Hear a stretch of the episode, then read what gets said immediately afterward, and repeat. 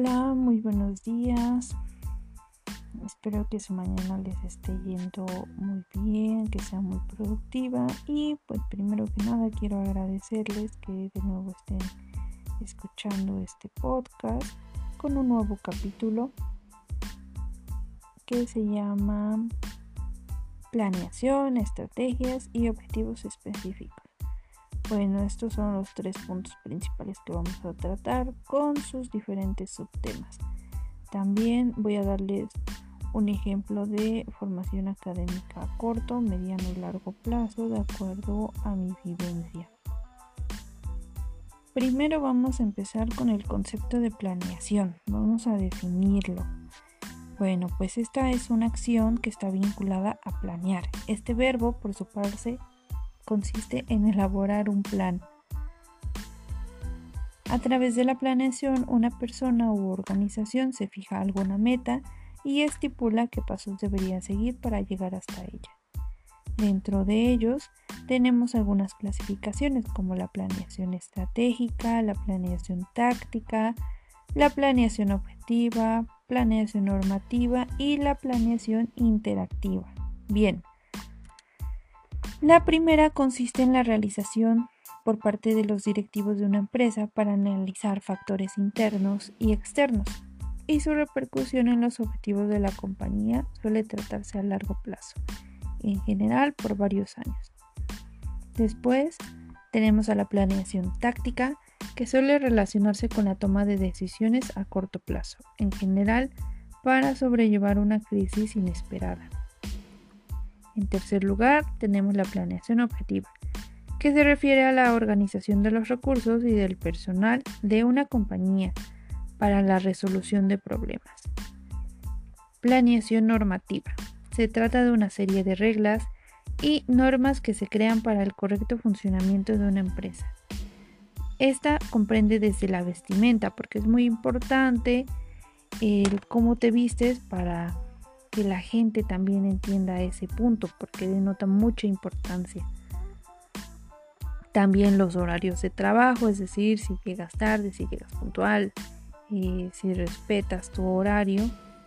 Y después tenemos a la planeación interactiva. Esta es la más utilizada por empresas que ofrecen productos tecnológicos. Se basa en tratar soluciones de problemas en un futuro ideal, así como el camino para alcanzar dicho futuro.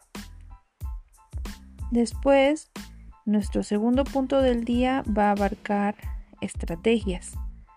Bueno, vamos a empezar con el significado de la estrategia. La estrategia es un plan para dirigir un asunto. Una estrategia se compone de una serie de acciones planificadas que ayudan a tomar decisiones, así como también tomar decisiones y conseguir los mejores resultados posibles. Esta estrategia está orientada en alcanzar un objetivo siguiendo una, pacto, una pauta de actuación. Dentro de ellas tenemos dos tipos, la estrategia militar y la empresarial. La primera consiste en el arte o la forma de dirigir operaciones militares. En el sentido de la estrategia militar, hace referencia a los planes de acción diseñados para alcanzar la victoria de un conflicto. Después tenemos la estrategia empresarial. En el ámbito de la empresa se utiliza el término estrategia empresarial para hablar de la serie de pasos o pautas que una compañía debe seguir para obtener los mayores beneficios. Bien, y nuestro tercer punto son los objetivos estratégicos, que bueno, estos se denominan Ah, bueno, los objetivos estratégicos son denominados como los objetivos planteados para una organización para lograr determinadas metas a largo plazo.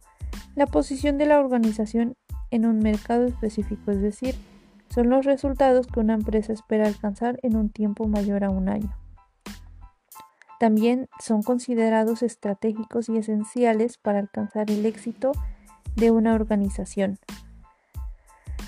Estos objetivos representan los resultados que se esperan del seguimiento de ciertas estrategias. Las organizaciones buscan desarrollar estrategias que les permiten el logro de sus objetivos.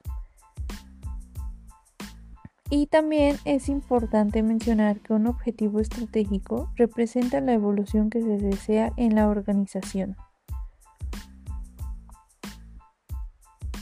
Los objetivos deben reunir ciertas características.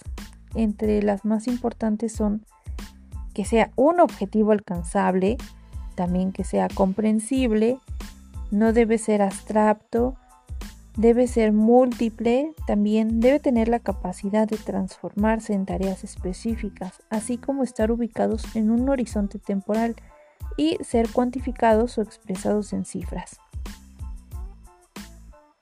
Para la realización de o formulación de estos objetivos, se deben realizar reuniones con las personas claves de la organización, así como definir los objetivos sobre las bases, es decir,